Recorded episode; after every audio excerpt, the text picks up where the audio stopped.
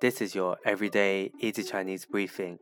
大家好，我是林老师, and in under 5 minutes every weekday, you'll learn a new word and how to use this word correctly in phrases and sentences. Today's word of the day is hang, hang, which means vessel. Let's practice by making different words, phrases, and sentences with hang. The first word is hangban, hangban which means flight.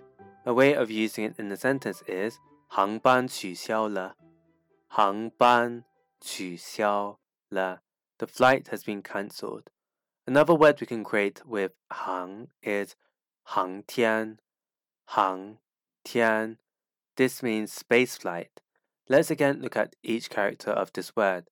航 means vessel and 天 means sky.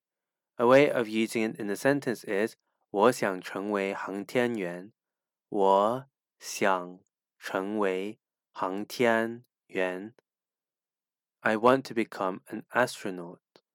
Finally, we can create the word 航空,航空, which means aviation. And if you add the word 公司 company to the end, you can create the word airline, which is 航空公司,航空公司.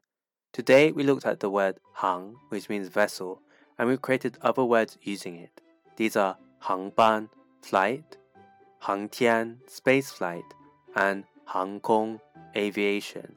To see this podcast transcript, please head over to the forum section of our website www.everydayeasychinese.com where you can find even more free Chinese language resources. See you again soon for more practice.